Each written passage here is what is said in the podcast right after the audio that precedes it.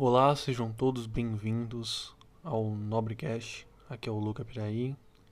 E eu só queria dizer para vocês que estão esperando aqui aquele podcast mais engraçado, aquele podcast mais descontraído. Eu peço para que vocês voltem outro dia, quando tiver um novo episódio. Esse podcast aqui, eu quero falar sério e falar uma coisa que tá aqui no peito, que é revoltante e ao mesmo tempo contar uma história. Então, você que só quer dar risada, volta no próximo episódio, tá? Bem, Luca, o que é que tá tão revoltante? Vou dizer para vocês. Quando eu saio aqui na minha rua, eu vejo direto pessoas que simplesmente não estão nem mais aí. Eu vejo direto pessoas dizendo que só estão aqui no Brasil porque não tem como sair daqui, né? Porque precisam viver aqui, porque não tem de condições para sair daqui, né? Isso me deixa triste, cara, porque assim, eu sei a verdade, eu compreendo o porquê disso. E muitas vezes essas pessoas dizem que é, não gostam de viver no Brasil porque é um lugar perigoso, é um lugar que ninguém tem respeito por ninguém. E sendo sincero, eu não posso culpar elas por causa disso. Porém, o que elas têm que saber é que as coisas são assim por causa da mídia. Sim, por causa da mídia. Aí você me pergunta, Luca, como é que a mídia que tá fazendo tudo isso? Eu vou dizer para você. A mídia serve pra gente como se fosse um cara que tá ali para fiscalizar as coisas.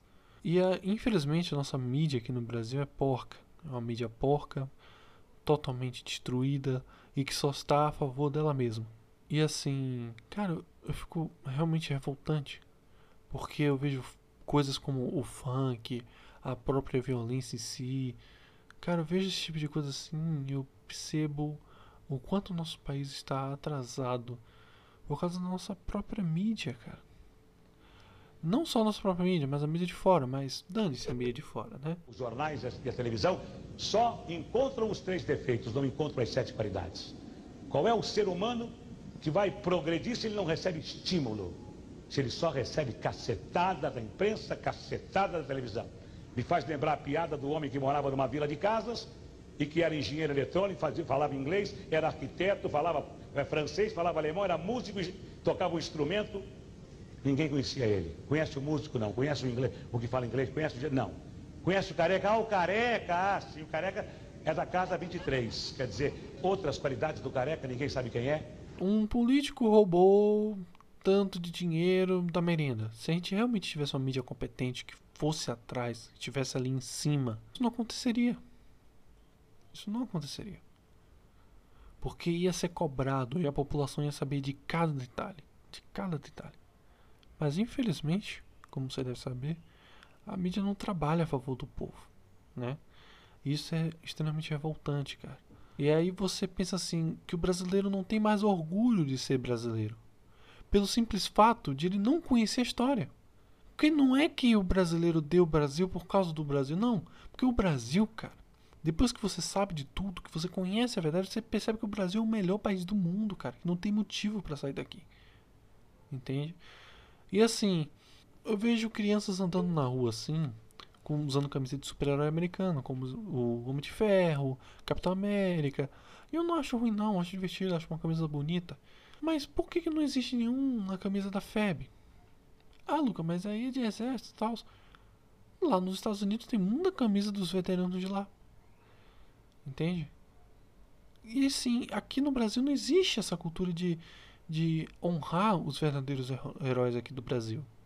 Entende?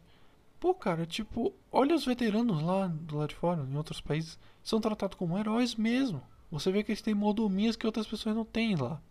Aqui no Brasil, além de ser uma pessoa xingada, ele é cuspido quando sai de uma palestra. Então, assim, é realmente revoltante, cara.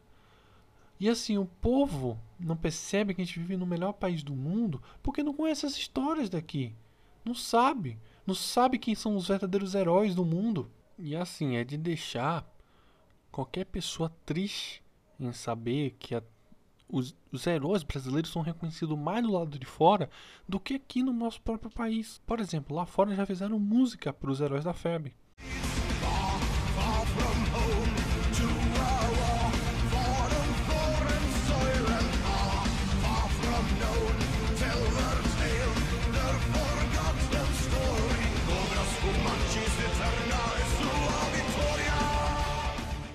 E assim, eu nunca vi a febre em livros de história aqui no Brasil. Eu nunca cheguei a ter conhecimento sobre. Talvez passava só uma imagem da cobra, tal, mas jamais contando as verdadeiras histórias, contando como esses caras eram lá no exército, sabe? Como eles ajudaram o mundo a se livrar da ameaça nazista. E é por isso que eu vim aqui contar algumas histórias. Por isso eu iria contar uma das milhares de histórias que os bravos guerreiros têm. Então vamos lá.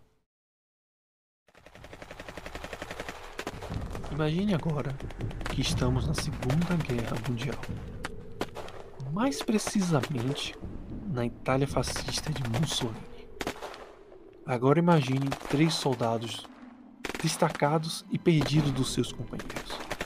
Eles estavam sozinhos, em terreno inimigo. Até que avistam os alemães, uma tropa inteira diante deles. Homens, armas, tanques e carros cobrem suas vistas. Logo os alemães dão as ordens deles abaixarem suas armas. Os homens brasileiros só conheciam essa frase naquela hora.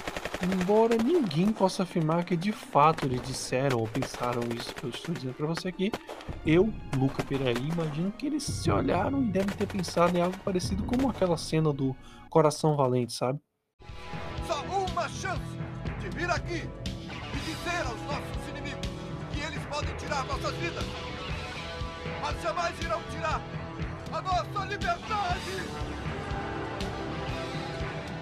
Depois disso, cada um procurou cobertura e ignoraram completamente a ordem dos alemãos de se renderem. Eles carregaram e engatilharam suas armas. E esses três homens, três soldados valentes que carregavam nosso sangue em suas veias, partem para o combate contra um pilotão inteiro, sozinhos, apenas três.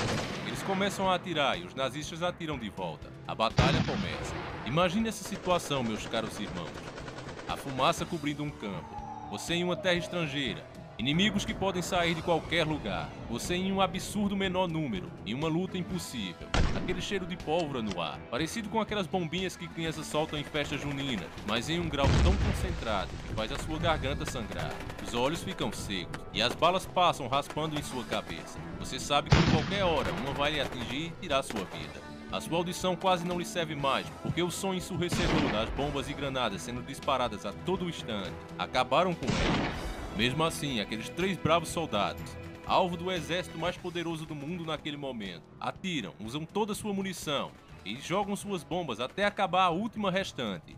E mesmo quando a última bala no rifle deles acaba, eles ainda não desistem. Totalmente desarmados, eles começam a jogar pedra, dando origem também àquele ditado: se não dá na mão, vai na pedra. O tempo vai passando e a fadiga se abate sobre eles. Quase não conseguem mais levantar seus braços. As tropas inimigas o cercam e um deles cai morto com um buraco de bala no peito. O outro leva um tiro no olho e morre instantaneamente. Resta apenas um guerreiro, e não seria de maneira alguma criticado se assim se entregasse. Desde o começo era uma batalha impossível. E agora desarmado, cansado e sozinho, é completamente impossível. Não seria feio que ele se rendesse. Mas mesmo assim ele não o faz. Continua a batalha sozinho, desarmado, fraco, cansado, naquele momento onde tudo realmente está perdido. Mas os alemãos se esqueceram de um detalhe. Ele é brasileiro e não desiste nunca. Assim ele continua lutando até seu último suspiro. Ele lembra que ainda tem sua faca. Ele atira aquela faca com toda a sua força. E ela crava no peito do nazista que morre instantaneamente. A noite chega e aquele último guerreiro, o último herói, cai morto na trincheira, vítima de um tanque de guerra alemão. Precisa um tanque para derrubar o cara. Agora eu quero que você imagine que eles não eram americanos. Eles não tinham superpoderes como você vê nos animes e nos gibis. Eles eram homens como você, com o mesmo sangue. Talvez a única diferença deles para nós seja a coragem. Em nós está adormecida. Fomos ensinados pela mídia e pelo sistema a esquecer esse nosso lado, o lado guerreiro, o lado combatente. Mas muitos de nós, inclusive eu, temos esperança que um dia nossa nação vai acordar. Assim como naquele dia, onde os nazistas, ao ver aqueles homens mortos, os respeitaram mais do que a eles mesmos. Os nazistas impressionados com aquela garra, com toda aquela coragem, e numa atitude inesperada, eles resolveram parar e enterrar os corpos por ali mesmo, com honra e respeito no campo de batalha. Em suas cruzes foram esculpidos os dizeres que por minha ignorância não serei capaz de pronunciar, mas está a frase do jeitinho que foi escrito para você ver. Mas o significado quer dizer três heróis brasileiros. E eram eles: Arlindo Lúcio da Silva, Geraldo Baete da Cruz e Geraldo Rodrigues de Souza. Eles faziam parte dos soldados brasileiros que lutaram na Segunda Guerra Mundial. Eles formavam os chamados cobras fumantes. Isso estivesse nos livros do MEC para que as novas crianças aprendessem desde cedo que o nosso país tem o seu valor sim. Você vê que a mídia usa o nosso dinheiro para várias coisas. Artistas têm lei Rouanet aí para ele. Até YouTubers é pegando 7 milhões, 3 milhões, 1 milhão para fazer filmes que, na minha opinião, são completamente ridículos e inúteis. Mas nem sequer por um momento eles fazem um filme com estes caras. História tem, como você viu, mas eles não fazem. E se fizerem um dia, será para manchar a reputação dele. Para que você veja que não foi bem assim. Vão contar essa mesma história da forma mais podre e imunda possível. É assim que a mídia e os senhores do mundo trabalham neste país. É lamentável, mas se Deus quiser, eu e você vamos mudar isso, já estamos mudando. É com essa fé e com essa esperança, fiquem todos com Deus e que Ele abençoe vocês em cada passo que derem. Um abraço e sempre encarando o sobrenatural. E eu quero agradecer novamente ao Davi do Encarando o Sobrenatural por além de me acordar, me despertar. Quero agradecer também se ele permitir usar a voz dele, né? e dizer assim para quem me escuta e gosta do meu trabalho, se inscrevam lá no canal dele, digam que venham pro Luca por aí e quem sabe lá na frente eu possa fazer um Nobrecast entrevista com ele, que para mim é o Nobrecast entrevista que eu mais quero fazer para esses três bravos guerreiros, além do Lúcio da Silva, Geraldo Paeta Cruz e Geraldo Rodrigues de Souza. Se eu puder dizer para vocês três que vocês são os verdadeiros heróis que esse Brasil não reconhece, e dizer para vocês aí, seja onde vocês estiverem agora, muito obrigado por serem os verdadeiros heróis e com uma máxima certeza vocês estão sempre em minha memória e com certeza aqui no coração desse país. Eu sou o Luca Piraí, esse é o Nobre Cash e até a próxima, pessoal.